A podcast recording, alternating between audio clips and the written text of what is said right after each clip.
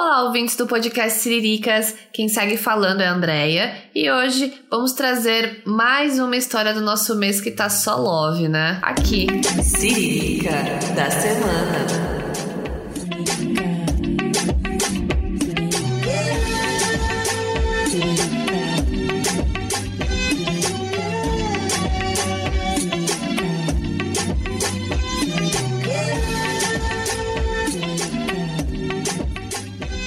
Contar agora para vocês uma história minha. Lembra de quando eu tinha uns 14 anos e tive meu primeiro namorado? De ir em casa, conhecer minha família e tudo, sabe? Eu amava ele incondicionalmente e acreditava que seríamos eu e ele para sempre. A lua que prometi está ali. E o sol só. Até que um dia esse pra sempre acabou.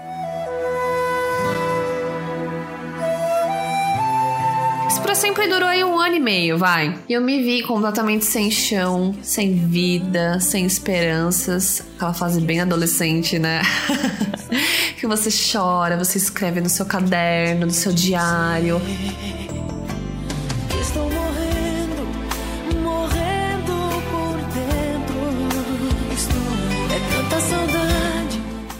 Sofri, chorei, ouvi muito sorriso maroto. Nossa, gente, como eu vi aquelas músicas bem, assim, bem deprê. Bem tipo, vai ser sempre a primeira namorada. Seu amor não vai sair de mim por nada.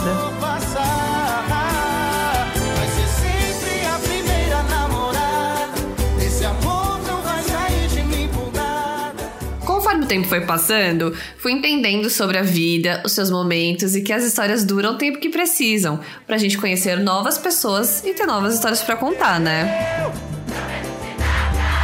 É, mas gosto de ser sozinho, livre pra quem sabe um outro dia. Mas. Ah, peraí, que tá chegando uma notificação aqui no meu celular. Deixa eu ver quem é. Ah, é a Ana Beatriz, uma das nossas integrantes. Deixa eu ouvir o que ela tem pra dizer aqui. Peraí, gente. Oi, amiga, tudo bem? Você tá plena? Amiga, eu vi que você tá coletando histórias de amor. eu não lembro se eu te contei já a minha história. Amiga, gente, deixei o áudio no avançado aqui. Agora com esse negócio de avançar áudio, olha a voz da Ana. ah, eu confesso que essas vozes ficam muito engraçadas, né? Mas deixa eu voltar aqui pra vocês entenderem melhor o começo dessa história. Enfim, vou te contar. Aí é isso, você viu o que você faz. Amiga, em 2018 eu me apaixonei. E eu acho até hoje que é a primeira vez, que foi a primeira vez que eu me apaixonei de verdade, assim, que eu senti aquela coisa de novela. Eu tinha acabado de terminar aquele relacionamento lá que você sabe, né? O O do Borogodó. E eu tava me sentindo, sei lá, eu tava me sentindo normal, até porque né, é muito bom terminar e você se sente mais livre. Eu tava me sentindo mais bonita também. E comecei aquela coisa de Instagram. A questão é que eu não lembro muito bem como foi. Eu não sei se ele me seguiu ou se eu segui ele. Eu sei que a gente se seguiu. Mas era isso: aquele um, um garoto com três fotos do Rio de Janeiro, não era nem de São Paulo. Então, nada de nada. Nem pensei que seria alguma coisa, né? Mas tá lá no meu perfil. E aí a gente se identificava muito nas músicas, então ele sempre respondia minhas músicas, eu sempre respondia as músicas dele. Aí mandava uma mensaginha e tal. Nisso a gente começou a conversar. Só que a gente conversava muito pelo Instagram. Comecei a conversar, eu lembro que, que eu falava com ele depois que eu chegava da faculdade, assim. Então a gente começava a se falar 11 horas da noite e ia parar de se falar às 6 horas da manhã. Ele ia virado fazer as coisas dele. Eu ia dormir essa hora, só conversando. E só pelo Instagram, porque eu tinha vergonha de pedir o WhatsApp dele. Ridícula, né? Porque gastando internet a rodo. Aí, beleza. Isso a gente conversando, conversando, conversando. Aí, eu tava fazendo um, um trabalho frila, que eu não trabalhava na época, né? Tava desempregada. Mas tava fazendo um trabalho frila e tinha uma graninha. Aí, beleza, né? Uma graninha, amiga, pouca, viu? Pouca. Não é uma graninha. Hoje em dia não daria pra fazer o que eu fiz, não. Aí a gente conversando, conversando, e aquela coisa, aí eu pedi o WhatsApp, e aí a gente passava o dia inteiro se falando, e ai, quero te conhecer. Ele falava que ele lia uns livros que tinham umas mulheres que pareciam comigo. Ele me achava muito bonita, e foi uma fase muito importante para mim isso. Depois eu conto o que aconteceu depois disso. E aí era isso, eu fui ficando muito envolvida, muito envolvida. E aí ele me mandou um poema. Amiga, um poema que até hoje se eu leio eu tenho vontade de ir de novo. Aí eu falei, cara, preciso ir conhecer esse cara. E falei pra ele, eu vou estar no Rio de Janeiro de tal dia, tal dia. Aí ele, por quê? E aí eu, tipo, com vergonha de falar, é pra te ver, mas, mano, é pra te ver.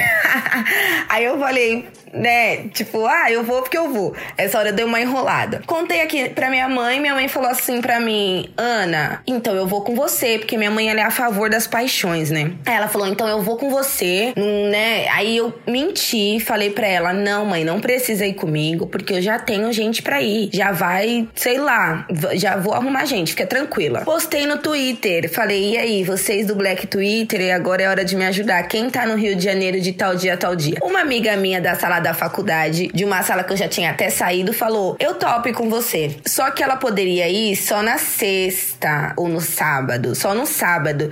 E eu fui na quinta. Aí eu pensei: Meu Deus do céu, esses dois dias sozinha com esse garoto, meu Deus. Aí beleza. Depois ele perguntando, tipo assim, ele falou: Meu, me explica o que você vai fazer aqui no Rio de Janeiro, porque eu não quero te atrapalhar, né? Ele achou que eu tinha outras coisas para fazer além de ficar com ele. Aí eu fui sincera, eu falei: Meu, tô indo pra, pra te ver, quero te conhecer, não, não me aguento. Sou sagitariana, amiga, você sabe, né? Não me aguento, aí ele ficou feliz, né? Perguntou onde eu ia ficar. Todo mundo falando pra mim: Não conta, não conta, não conta, não conta. Aqui que eu fiz, fui lá e contei. Claro que eu contei.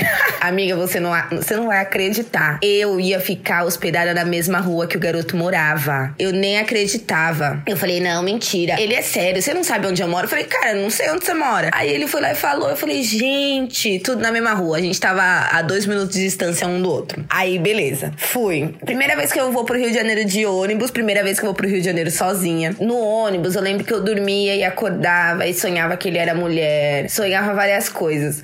Assim, é... eu não, não tinha me entendido enquanto bissexual ainda nesse, nessa época. Mas o problema do meu sonho, o problema se ele fosse mulher, seria a mentira, né? E no meu sonho eu falava isso pra ele. Eu falava, cara, você tinha que ter me falado que você é mulher, pelo menos ter me contado.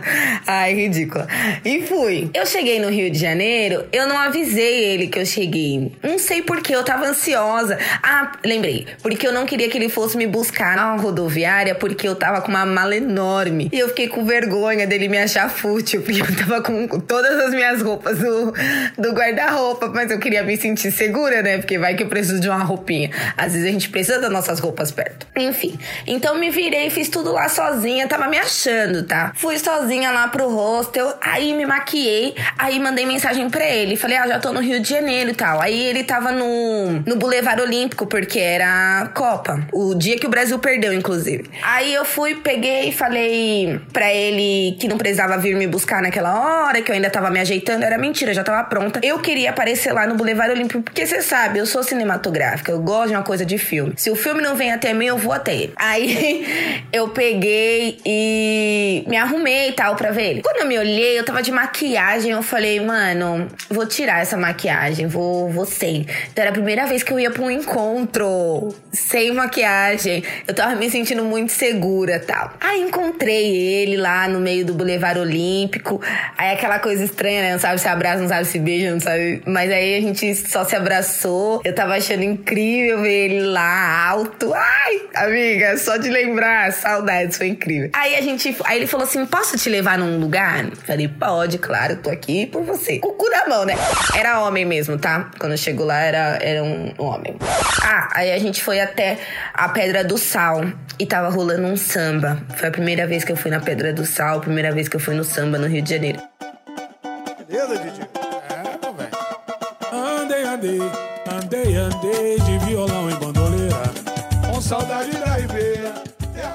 Amiga, eu cheguei, tá, você sabe que samba, né, é minha vida. Cheguei lá, menina, já comecei a chorar. Já falei, puta que pariu, eu tô chorando na frente do garoto. Mas, meu, comecei a chorar porque que emoção, que sentimento, aquilo foda, assim. Eu penso, gente, o garoto logo me trouxe no samba. Não posso acreditar. Aí, beleza, ele foi. Eu tô contando detalhes da, da história que são importantes. Aí Ele pediu pra me beijar, foi a primeira a gente se beijou lá no meio do samba. Amiga, tudo. Nunca tinha vivido isso, nunca tinha vivido isso. E aí, beleza, eu sei que a gente ficou lá os dias que eu ia ficar, eu ia ficar só quatro dias, acabei ficando seis ou sete dias, vivendo um romance extremamente lindo e intenso. Fui no ateliê do pai dele, ele me levou pra ver pôr do sol, me levou em samba, conheceu minhas amigas, a minha melhor amiga tava aqui em, em São Paulo, foi pro Rio de Janeiro pra encontrar a gente, conheci os amigos dele, mano, engraçadíssimos, melhores pessoas até hoje, eu amei conhecer eles demais, assim.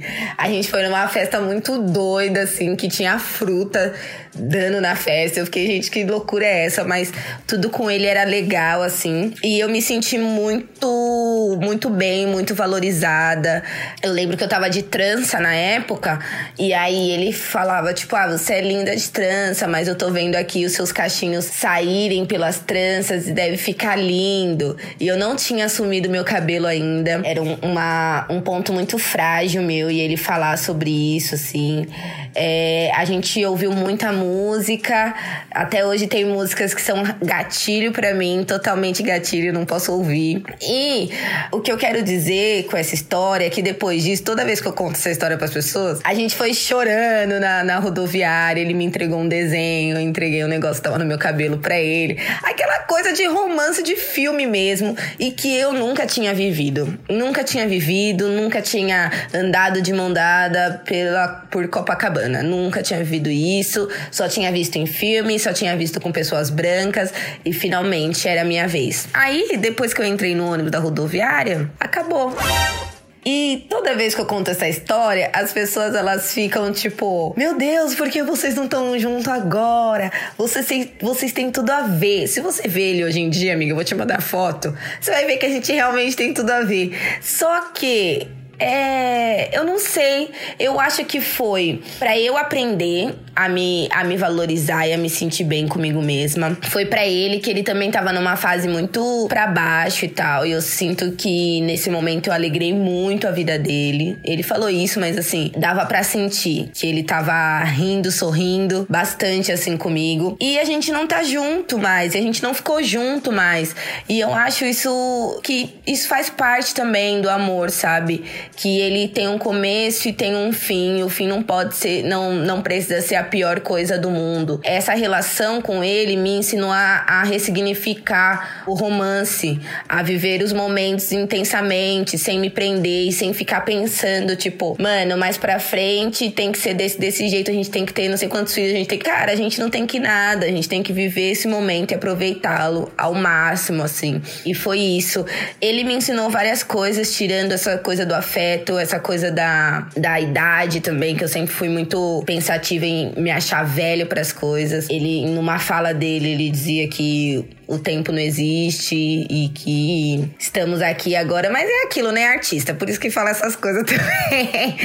e depois disso, bem pouquinho tempo depois, eu tive coragem e assumi meu cabelo. E foi por causa dele, foi pensando na opinião dele. Eu lembro que a primeira pessoa que eu mandei foto, que eu mostrei como que eu tava foi para ele e ele achou que eu tava a pessoa mais linda do mundo. Quente que nem a chapinha no crespo, não. Crespos estão se armando. Faço questão de botar no meu texto que pretas e pretos estão se amando. Quente que nem o. A gente se encontrou uma vez é, a gente se encontrou uma vez, depois agora que eu fui pro Rio de Janeiro de novo sozinha. E foi a mesma coisa, assim, a gente, sabe, tava junto, a gente.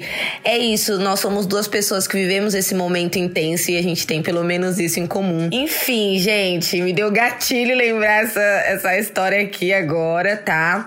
Tô engatilhada, mas é isso, amiga. Vê aí o que, que você faz com essa, com essa história. E o meu recado para você e para todas as pessoas, para todas as mulheres pretas é: a gente merece mais, a gente merece mais afeto. Eu aprendi isso com ele, que eu mereço um romance de cinema. É, Foda-se desconstruir o amor romântico, entendeu? Eu quero primeiro ter o amor romântico para depois desconstruir. E é isso, me sentir valorizada, me sentir linda, me sentir querida. E ele sabe que ele é e foi tudo isso pra mim naquele momento. Tem parte da, da história que eu não posso contar, mas depois eu conto. depois eu conto. Mas é isso, um beijo. Tchau, amiga. Me conta depois se você gostou da história ou não.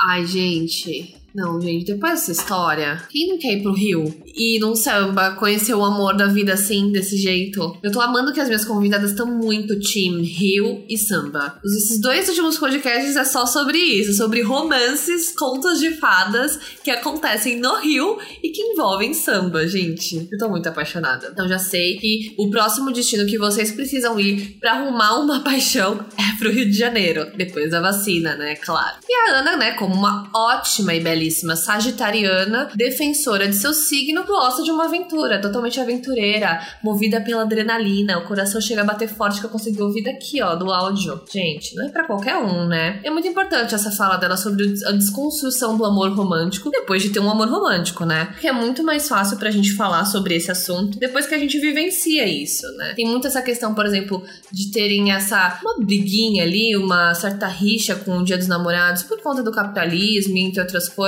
Mas para as pessoas que nunca vivenciaram o amor, nunca tiveram uma oportunidade de ver uma história, mesmo que fosse igual a da Ana, que durasse um tempo curto ali, mas que tivesse toda essa intensidade, é importante pra gente ter esse vivenciamento, né? Principalmente pra mulher negra, que muitas vezes não tem essa oportunidade, nunca é escolhida para vivenciar uma história assim. Mas é bom saber que temos mulheres que vivenciam e que compartilham suas histórias com a gente.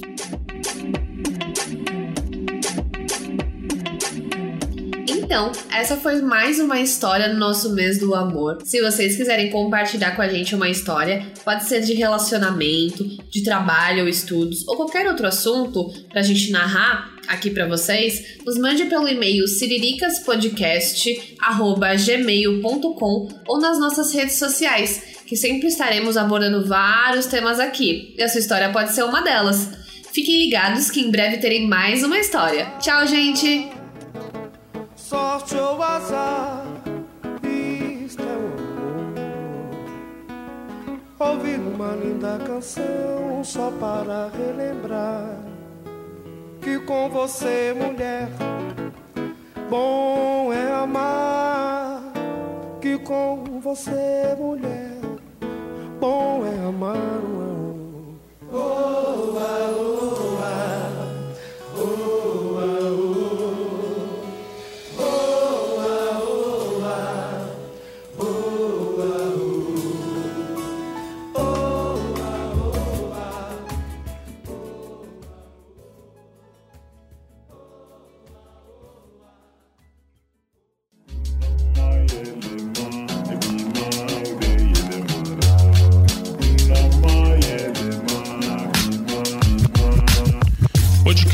Editado por Voz Ativa Produções.